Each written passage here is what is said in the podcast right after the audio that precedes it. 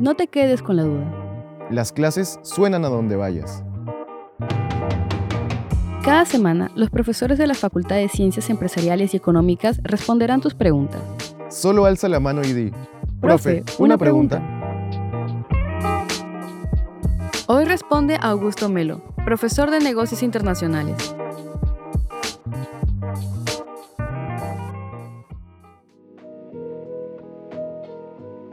¿Qué son las barreras no arancelarias?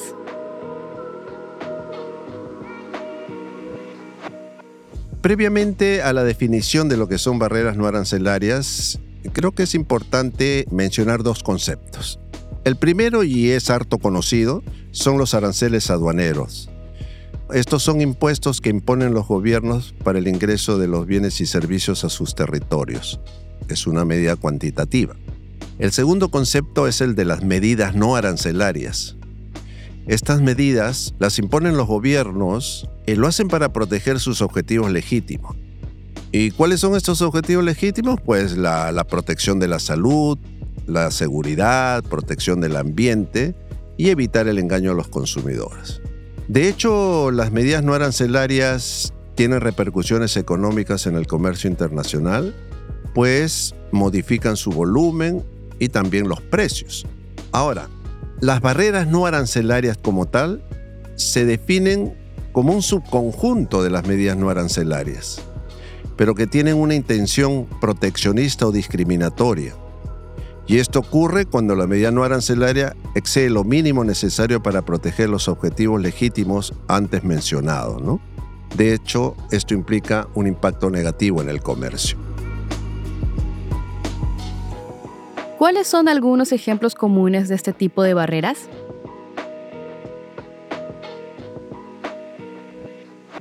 Claro que sí. Se trata de regulaciones que incluyen licencias o permisos para importar, requerimientos de calidad, requisitos fitosanitarios, inspecciones, certificaciones, etiquetados, embalajes y hasta controles de precios.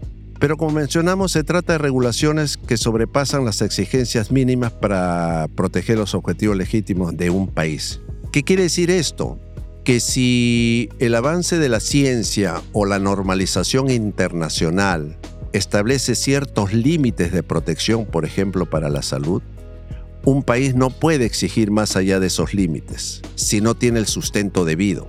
Entonces muchos países, aduciendo la protección de la salud y seguridad, generan sobrecostos a los países exportadores que quieren vender sus productos en este país. ¿De qué modo afectan las barreras no arancelarias a los negocios internacionales? Los efectos son diversos.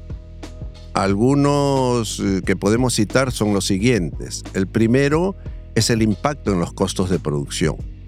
Las barreras no arancelarias, como son las regulaciones de seguridad, estándares de calidad y requisitos fitosanitarios, pueden aumentar los costos de producción para las empresas, las empresas que están lógicamente exportando sus productos. Esto se debe a que las empresas tendrían que realizar cambios en sus procesos de producción y adaptarse entonces a las normativas del país importador. ¿Qué genera esto? Que los productos sean más caros, que sean menos competitivos en los mercados extranjeros. Es importante indicar que un estudio de la Organización para la Cooperación y el Desarrollo Económico, la OCDE, señaló que entre el 4 y el 10% de los costos de producción de las empresas se destinaban a cumplir con las certificaciones y regulaciones exigidas en los mercados de exportaciones. Otro efecto es que estas barreras generan distorsión en el comercio internacional. ¿Qué quiere decir? Pues eh, al favorecer a las empresas locales en detrimento de las extranjeras, inclinan la balanza a favor de las empresas nacionales, dificultando el acceso de productos extranjeros al mercado local. Ahí está la distorsión. Otro efecto es que las barreras no arancelarias reducen la competencia y la innovación. Pues al proteger a las empresas locales de las extranjeras, se puede reducir los incentivos para la innovación y la mejora de la calidad de los productos, ya que las empresas nacionales pueden enfrentar menos presión para mejorar, no hay incentivos para competir. Otro efecto es un crecimiento económico más lento, porque las barreras pueden restringir el comercio internacional y también limitar las oportunidades de crecimiento económico. Cuando las empresas no acceden o no pueden o tienen problemas para ingresar a mercados extranjeros de manera eficiente debido a esas barreras, se limita su capacidad para expandirse y generar empleo. Por último, otro efecto que podríamos indicar son las posibles represalias comerciales. Pues al imponer barreras no arancelarias por parte de un país, esto puede llevar a represalias por parte de sus socios comerciales. Y a la larga, ¿qué se genera? Se genera pérdidas para ambos al no poder disfrutar de las ganancias de un comercio libre.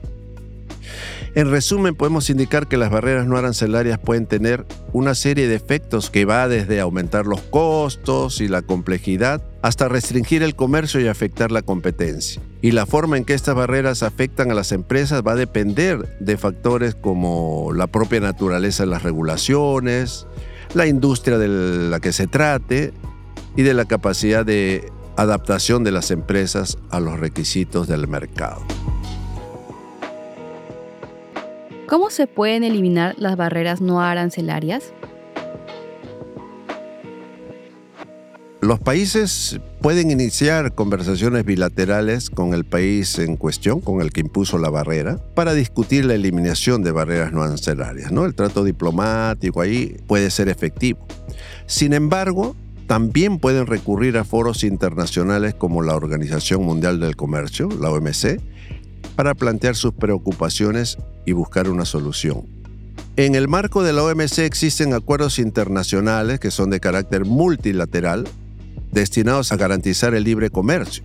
Aquí hay dos acuerdos importantes, el acuerdo de obstáculos técnicos al comercio y el acuerdo de medidas sanitarias y fitosanitarias. Estos acuerdos contienen disposiciones, ¿no? Para evitar que la medida no arancelaria, que puede ser legítima, se convierta en una barrera no arancelaria. Bueno, en este sentido los países pueden presentar quejas formales ante la OMC si consideran que las barreras no arancelarias violan las normas comerciales internacionales y perjudican al país. Si la OMC acepta la queja, se puede establecer un panel de resolución de disputas, se investiga el asunto y se emite un fallo. Este fallo puede llegar a la exigencia de la eliminación de la barrera no arancelaria por el país que la impuso.